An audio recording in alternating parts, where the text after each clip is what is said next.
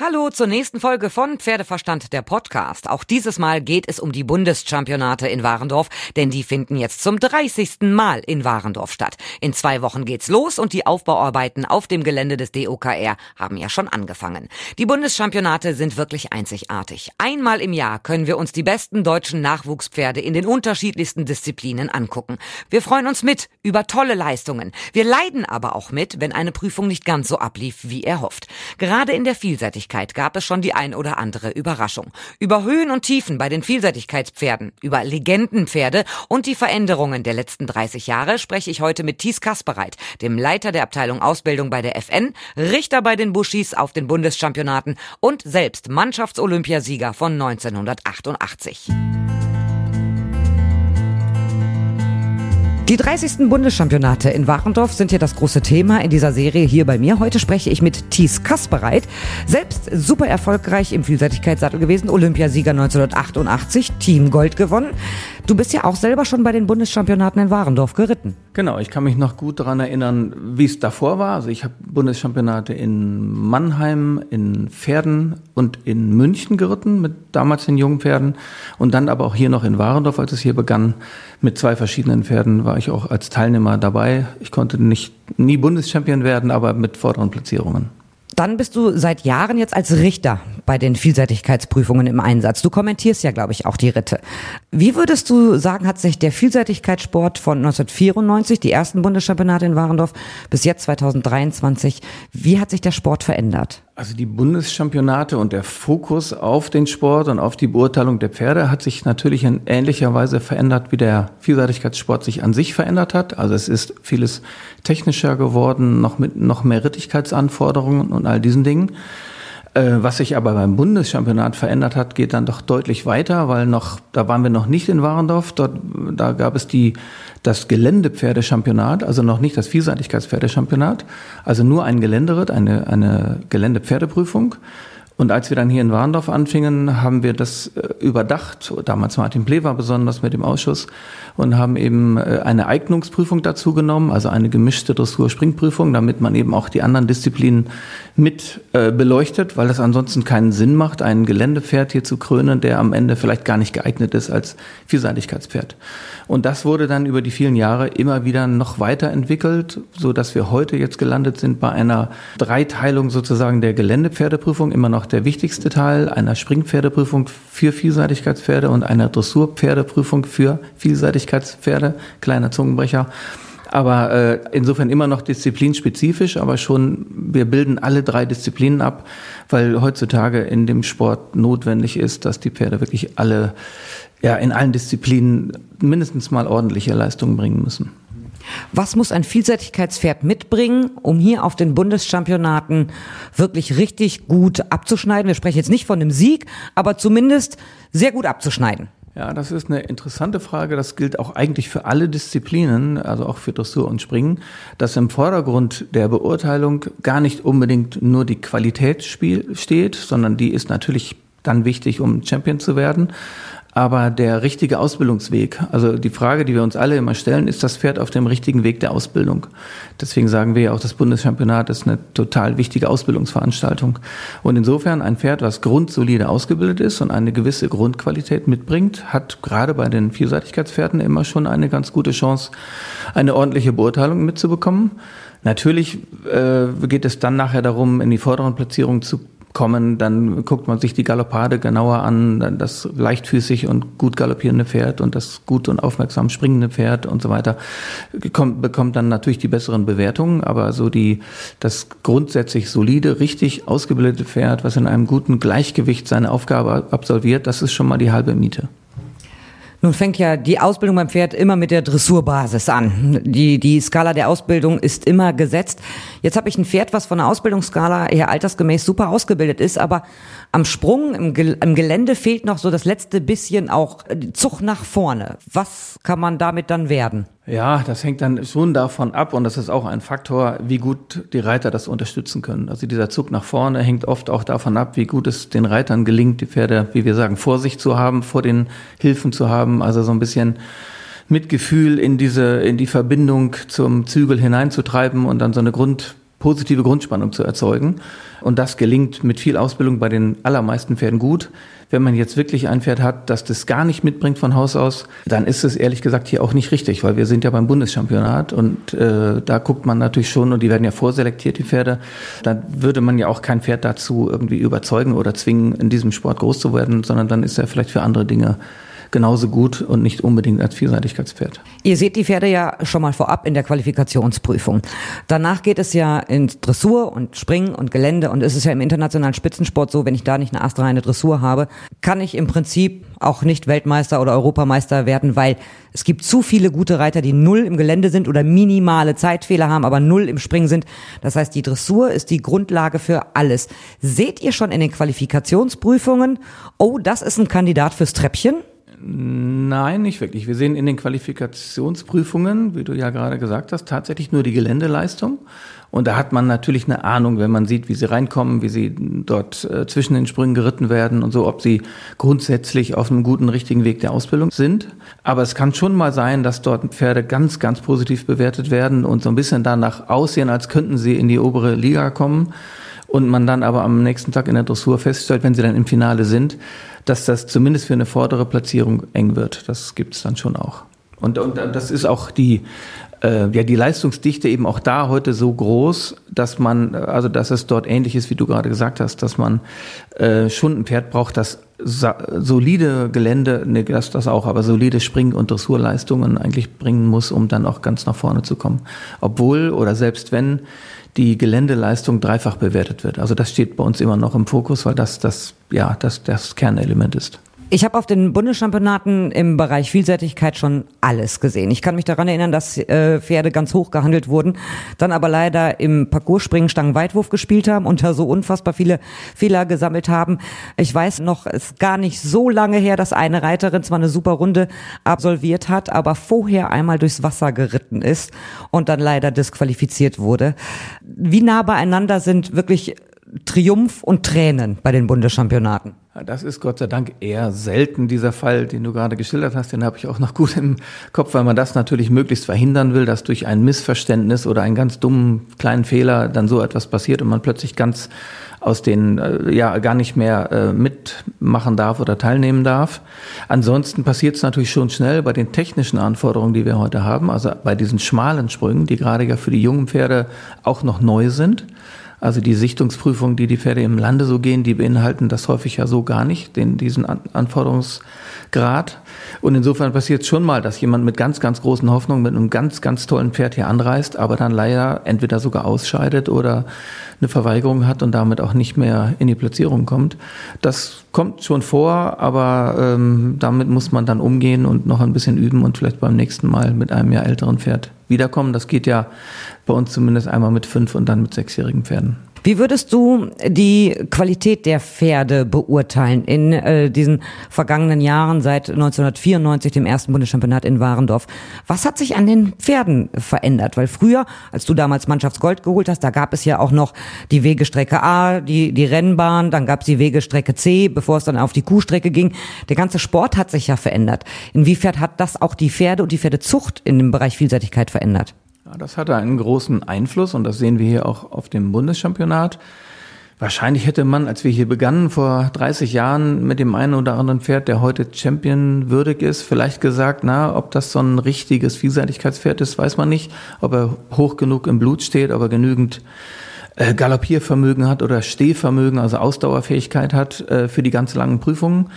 Heute ist es eben diese Mischung, also ein echter Mehrkämpfer sozusagen, der echte Dressurqualitäten, echte Springqualitäten haben muss und Geländepferd gleichzeitig sein muss. Und da hat die Zucht nachgelegt, auch zu unseren Gunsten. Also wir haben heute viele deutsche, tolle Vielseitigkeitspferde, die früher eher in Irland und England eingekauft wurden.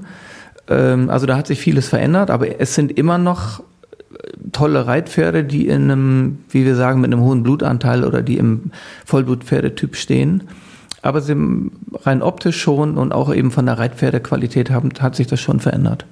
Hast du jetzt alle 29 Bundeschampionate in Warendorf miterlebt? Ich möchte es nicht schwören, aber die allermeisten auf jeden Fall. Also erst reitenderweise, dann als Bereichsleiter, wie wir das hier nennen, für Vielseitigkeit und Fahren auf dem sogenannten, früher sogenannten Militärplatz. Ja, die, ich war ziemlich regelmäßig dabei, ja. Gibt es noch ein Pferd, wo du sagst, an den erinnere ich mich sofort? Ja, da gibt es aber tatsächlich mehrere. Ähm, ich, ich kriege sie mit dem Namen gar nicht hin, aber ich habe sie noch so vor Augen. Die, die Schwester von ähm, Frank Ostholz, Frau von Sarah, seinerzeit, Algotzon, die ritt mal so ein ganz tolles Pferd. Ich glaube, wir haben dir eine 10 gegeben im Gelände. Äh, eine ganz herausragende Geländeleistung und dann die in den letzten Jahren ist ja Julia Krajewski mit dem einen oder anderen Pferd äh, mal auch erst in der Qualifikationsprüfung, aber dann auch mal im Finale mit solchen Runden, ähm, ja, hat sie sozusagen sich da hervorgetan mit, mit ja, einer Leistung, die man fast nicht toppen kann, wo wir, glaube ich, eine 9,6 oder so etwas gegeben haben, also wo man eigentlich auch hätte sagen können 10. Äh, und diese Dinge, die bleiben wirklich sehr in Erinnerung. Oft eben im Zusammenhang, aber auch mit gutem Reiten, also mit gutem Ausbildung und gutem Reiten. Sandra Auffahrt hatte mal einen tollen Hannoveraner Hengst, mit dem sie Champion wurde, ähm, der eben auch so einfach so eine total runde Leistung gebracht hat, am Ende eine total ausgewogene Leistung oder Grafenstolz noch mit Michael Jung seiner Zeit auch nicht unbedingt das Vielseitigkeitspferd vom, vom Typ her, vom Blutanteil, aber eben einer, der so zu 100 Prozent alle Dinge erfüllte, die man hier als Anforderung gestellt hat. Und da sind viele Pferde, die einem dann wieder einfallen, wenn man einen Moment drüber nachdenkt. Du hast es gerade den Namen gesagt, Michael Jung. Sein Legendenpferd Sam ist ja hier auf dem Bundeschampionat auch gelaufen, hat aber damals nicht gewonnen. Da konnte man ja nicht ansatzweise erahnen, dass das so ein Legendenpferd in der Vielseitigkeit wird, was zweimal Einzelgold bei Olympischen Spielen gewinnt. Nein, das stimmt, aber immerhin war er ein Finalpferd und auch in den vorderen Rängen platziert. Also es wurde schon erkannt, dass es ein Top-Pferd ist sozusagen.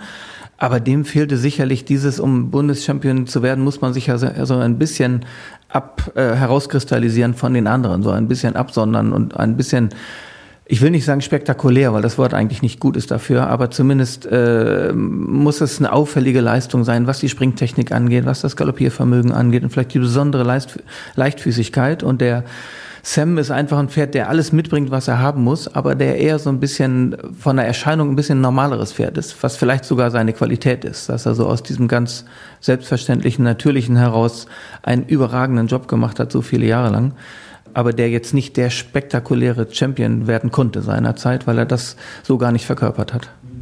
Es ist ja auch super wichtig, dass wenn ein Pferd hier Bundeschampion wird, ist der natürlich super ausgebildet und perfekt vorgestellt worden, sonst wird man nicht Champion. Dann sind die aber noch sehr jung. Das heißt, die passende Förderung muss dann ja auch weitergehen. Heißt nicht, dass man automatisch den Weg in den Spitzensport findet, sondern nur, wenn passende Reiter- und Pferdkombination vorhanden ist, dann kann der Weg in die internationale Spitze erfolgen, weil du ja auch Bereichsleiter Ausbildung bist. Wie muss eine Ausbildung für das Pferd weitergehen, damit das Pferd A gesund bleibt, aber auch B tatsächlich hinterher im internationalen Spitzensport äh, auftaucht?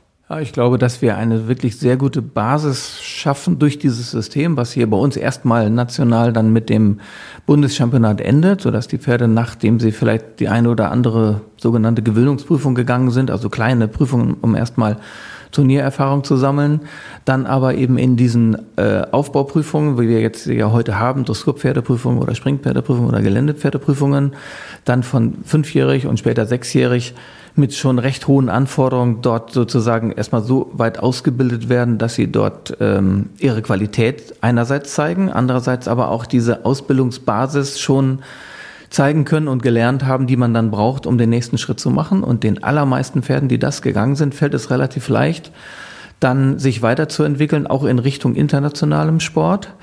Und dann, glaube ich, muss man eher davor warnen, dass man mit den ganz talentierten Pferden es nicht überdreht, sondern ihnen dann ein bisschen Ruhe gönnt, so diese nächsten Schritte auch körperlich mitzumachen, auch die körperliche Reife zu bekommen, Kraft und Ausdauer und äh, diese Dinge wirklich aufzubauen, ähm, damit sie einerseits die Leistung bringen können, andererseits aber auch diese, diese Anforderung der Belastung auch vertragen. Also das ist ja bei jedem Sportler so, dass man viele Jahre trainieren muss, um einerseits fit zu sein, um später eine, ja, vielleicht äh, erfolgreich zu sein, aber auch fit zu sein, um das gesundheitlich gut zu überstehen. Das ist ja bei uns auch so. Wenn wir das übertreiben mit einem Sport, dann können wir uns am nächsten Tag kaum noch bewegen. So, das heißt, wir müssen auch beim Pferd dort regel das sehr gut aufbauen und äh, mit sinnvollem, aufbauenden Verstand einen Trainingsplan uns stricken und so auch den Turnierplan und den Karriereplan machen. Und da, glaube ich, haben wir mit diesem System zum, bis zum Bundeschampionat etwas äh, sehr Gutes, was man im Grunde genommen einfach weiter fortsetzen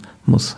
Nun gibt es ja auch immer Kritiker des Vielseitigkeitssports, wo einfach gesagt wird, der Sport ist gefährlich und die Pferde machen das nicht freiwillig. Ich weiß aus eigener Erfahrung, wenn ein Pferd nicht über einen Baumstamm springen möchte, dann tut es das auch nicht. Das sind Spitzensportler, die sind so gezüchtet, die sind gut trainiert. Wenn die nicht wollen, tun die das nicht.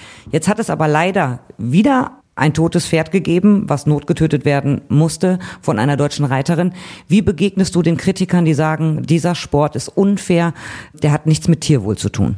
Wir haben ähm, der Sport hat sich ja enorm entwickelt da hat sich sehr viel getan, was, was den Aufbau, die Anforderungen angeht, sodass eben an den Hindernissen, ja, man kann wahrscheinlich das allerletzte Risiko nicht verhindern, so ehrlich müssen wir auch sein, aber es ist eben, es sind ganz, ganz viele Hindernisse, die potenziell gefährlich werden könnten, werden heute alle mit verschiedenen Sicherheitssystemen ausgestattet, sodass dann eben Tische oder Baumstämme oder irgendwelche Planken umfallen und, und äh, flexibel sind äh, so dass man eben nicht wirklich, so dass es nicht wirklich zu Stürzen oder vor allen Dingen nicht zu Überschlägen kommt, die zu schweren Verletzungen führen können.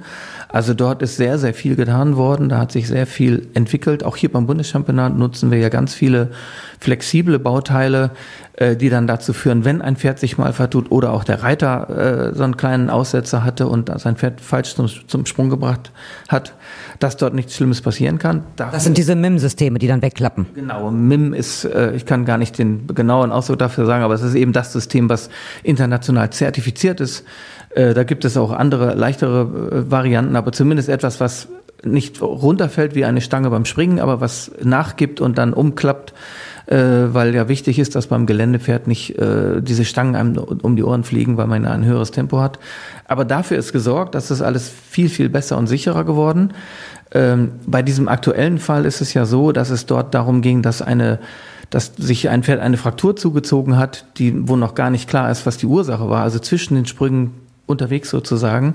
Das ist etwas, was immer passieren kann, theoretisch, sogar beim Ausreiten passieren kann, was uns Menschen auch passieren kann, ähm, dass man sich Frakturen oder eine, ähm, wie heißt das, einen Meniskusschaden oder so zuziehen kann beim Aussteigen aus dem Auto, all solche Dinge. Ist einer Bekannten passiert. Ja. Geht einfach nur blöd über eine Bordsteinkante, Achillessehnenriss, alles irgendwie durchgerissen. Genau. Ganz, ganz blöd passiert. Genau. Und ich will das nicht runterspielen. Das ist ganz tragisch, dass so etwas passiert ist und auf so einem Turnier. Aber dieser, dieser Fall gehört eher in diese Kategorie. Aber es ist natürlich immer schlimm und wir müssen immer weiter daran arbeiten, eben noch mehr oder immer weiterhin daran zu arbeiten, etwas dafür zu tun, dass die Pferde möglichst gut trainiert an den Start kommen, dass die Reiter möglichst gut ausgebildet dorthin kommen, dass sie den Anforderungen wirklich gewachsen sind, man vom Aufbau dafür sorgt, dass alles äh, so gut wie möglich gemacht wird und da sind wir meines Erachtens auf einem sehr guten Weg. Hier auf dem Bundeschampionat, du hast es vorhin gesagt, die werden ja alle vorher, gehen die Durchsichtungsprüfung, die müssen sich für Warendorf für die Bundeschampionate qualifizieren und meistens sitzen Profis im Sattel, die wissen, was sie tun. Die Pferde sind gut trainiert, diese Reiter sind gut trainiert, aber der Teufel ist ein Eichhörnchen. Es kann ja immer mal passieren, dass ein Pferd fünfjährig irgendwie gerade einen Knoten im Kopf hat und mit dieser Situation überfordert ist. Hast du schon mal erlebt, dass ihr jemanden abläuten musstet, weil ihr gesagt habt, nee, das geht hier eine Nummer zu weit, das Pferd ist überfordert und zum Wohle des Tieres brechen wir hier lieber ab und habt jemanden abgeläutet? Ja, haben wir schon, aber ich glaube, wir hätten es das eine oder andere Mal häufiger tun können. Also diese Erkenntnis wird heutzutage eher immer klarer dass man lieber einmal zu früh eingreift als einmal zu spät. Das liegt ja auf der Hand. Und wenn es sowieso so ist, dass der Reiter einen schlechten Tag hat oder das Pferd einen schlechten Tag hat und das Ganze sowieso, also auf Deutsch gesagt, in die Hose geht gerade und man dann als Richter dem zuschaut und ein mulmiges Gefühl hat, dann macht es ja durchaus Sinn zu sagen, einmal läuten und sagen, bitte Prüfung abbrechen, vielleicht morgen wieder oder nächste Woche, aber einmal überlegen, wo ist die Ursache, dass das alles irgendwie holprig geht und dass das Pferd nicht offensichtlich äh, nicht aufmerksam ist oder offensichtlich überfordert erscheint oder wie auch immer. Also da sind wir äh, immer schon aufmerksam und da haben wir auch schon mal Pferde abgeläutet oder Reiter, aber äh, das, da kann man, glaube ich, noch sensibler mit umgehen. Weil du ja nun mal auch Chef der Abteilung Ausbildung bist. Was macht die deutsche Ausbildung im Pferdesport so einzigartig? Ja, ich glaube, also wir sind ja mit dieser Reitlehre gar nicht mehr so einzigartig, weil sie ja international übernommen ist. Also die FEI äh, stützt sich ja auch auf, auf unsere Reitlehre sozusagen. Aber ich glaube, da man sieht ja an unseren Erfolgen in allen Disziplinen, dass wir und unsere Eltern und Vorfahren eben damit groß geworden sind und das an uns alle weitergegeben haben. Also ich glaube, es ist noch mehr in unserer DNA, Gott sei Dank, äh, dieses ganze System äh, der, der klassischen, nennen wir sie, deutschen Reitlehre und die wir ja auch übertragen auf Springen- und Geländeausbildung. Das ist ja alles das gleiche System. Also wir reden ja bei der Skala der Ausbildung nicht nur, oder ich bin jedenfalls dabei nicht gedanklich im Dressurviereck nur unterwegs, sondern die gilt ja immer, wenn ich auf einem Pferd sitze und es versuche zu reiten. Und ich glaube, dass das schon unsere Stärke ist, dass wir zugegebenermaßen längst nicht alle Reiter, aber doch viele und von denen, die wir für Multiplikatoren halten und sie dann ausbilden zu Trainern, dass die dieses System weitergeben können und diese Grundgedanken weitergeben können, weil sie eben einfach richtig sind und nicht nur, weil wir das irgendwie kulturell für richtig halten, sondern weil es der Natur des Pferdes entspricht und sozusagen, ich glaube, Hannes Müller hat das immer gesagt, der Natur des Pferdes abgelauscht sind. Also das ist ja, das hat ja niemand einfach so erfunden, sondern man hat ja durch die Zusammenarbeit mit dem Pferd eine, diese Skala der Ausbildung sozusagen abgeleitet und herausgefunden, dass es so am besten funktioniert. Und da glaube ich, sind wir nach wie vor auf einem guten Wege. Wo siehst du denn unsere jungen deutschen Vielseitigkeitsnachwuchspferde? Stehen wir international gut da mit dem Potenzial, was da ist? Also ich glaube, das bestimmt, äh, wenn man jetzt in Lumülen oder irgendwo war, wo jetzt, das sind da ja schon die, die nicht mehr ganz Nachwuchspferde sind, sondern die dann schon international unterwegs sind. Aber sowohl unsere jüngeren Pferde als auch unsere jüngeren Reiter, da sind wir wieder bei dem Thema von eben, die wirklich ja schon erstaunlich gut und sicher in allen Disziplinen richtig solide Leistungen abliefern, auch im internationalen Vergleich. Äh, das ist schon beeindruckend und die Pferde, die da unterwegs sind, die auch, aber natürlich ist es auch immer eine Frage des Portemonnaies, ob es uns gelingt, das kennen andere Disziplinen auch, die besten Pferde im Land zu halten oder ob sie vielleicht ins Ausland gehen, weil auch Vielseitigkeitspferde inzwischen teuer geworden sind, wenn sie richtig gute Qualität haben. Worauf freust du dich denn persönlich jetzt am meisten bei den 30. Bundeschampionaten? Das kann ich gar nicht im Einzelnen sagen. Das brauche ich auch, glaube ich, gar nicht, sondern es ist, sind die Bundeschampionate an sich, also auch meine Kinder, die sind mit diesen Bundeschampionaten groß geworden und die kriegen schon Gänsehaut, wenn sie die Musik hören irgendwie und die wird zu Hause schon zelebriert und äh, das zieht sich so durch die ganze Veranstaltung, also das ganze Flair und die ganz, die, die Zusammenarbeit mit den Mitarbeitern und das Zusammenwirken mit den Richtern und das ganze, äh, also das wirklich die Bundeschampionate als solches äh, sind es wert, sich darauf zu freuen. Ich habe gar keinen bestimmten Punkt, auf den ich mich freue.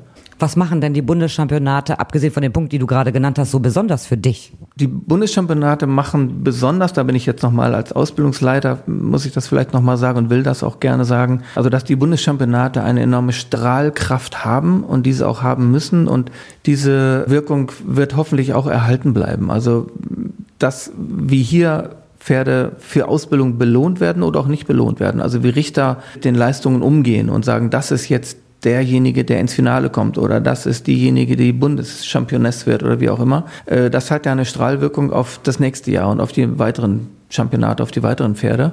Und das ist etwas, was, wo wir eine große Verantwortung haben und die auch sehr ernst nehmen und wir jedes Jahr darüber nachdenken, sind wir noch richtig? Ist das Richten richtig? Ist die Anforderung richtig? Bei den Dreijährigen angefangen, ganz sensibler Bereich, bis hin zu den älteren Pferden. Und wenn das hier immer wieder äh, sozusagen von hier aus vorgelebt wird und auch äh, vor, ja, dann umgesetzt wird, entsprechend mit den Leistungen, mit den Bewertungen, dann hat das eine Strahlkraft auch auf den gesamten, zumindest Nachwuchssport, Nachwuchsleistungssport. Und da hat, haben die Bundeschampionate eine schon große, wesentliche Funktion, die hoffentlich uns auch erhalten bleibt. Das hast du so schön gesagt. Ich freue mich auch total auf die Bundeschampionate. Da bin ich ja jedes Jahr. Es werden super tolle Tage. Vielen herzlichen Dank, Thies, dass du Zeit für mich hattest. Und wir sehen uns am Vielseitigkeitsplatz. Super, ja, vielen Dank auch. So, das war der vierte Teil dieser Sonderserie. In der nächsten Woche erfahrt ihr wichtige Infos vom aktuellen Turnierleiter. Auf was können wir uns in diesem Jahr freuen? Bleibt neugierig und ihr könnt mir natürlich schreiben über pferdeverstand.podcastfabrik.de, über die Facebook-Seite oder über Instagram und wir hören uns dann nächste Woche wieder in der neuen Folge von Pferdeverstand, der Podcast.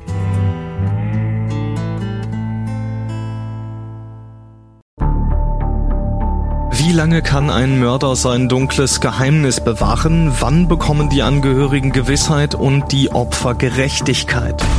Jedes Jahr werden bei der Polizei rund 100.000 Menschen als vermisst gemeldet. Drei Prozent davon, also 3000 Menschen, bleiben länger als ein Jahr verschwunden. Einige werden nie wieder gesehen. Seit gut drei Jahren arbeitet die Polizei in NRW mit sogenannten Cold Case Units. Das sind Abteilungen, die wirklich nur damit beschäftigt sind, Mordfälle zu bearbeiten, die teilweise seit Jahrzehnten ungeklärt sind. Ich bin Mike Mattis, Radioredakteur und News Anchor und ich spreche mit Ermittlern über diese Fälle. In meinem Podcast Licht ins Dunkel, Cold Cases und ungeklärte Vermisstenfälle von hier beleuchten wir gemeinsam mit Profilern, Staatsanwälten und Mordermittlern Cold Cases und ungeklärte Vermisstenfälle aus ganz Deutschland. Immer in der Hoffnung, dass Angehörige endlich Gewissheit und die Opfer Gerechtigkeit bekommen. Licht ins Dunkel. Cold Cases und ungeklärte Vermisstenfälle von hier. Eine Produktion von Mike Mattis und der Podcastfabrik.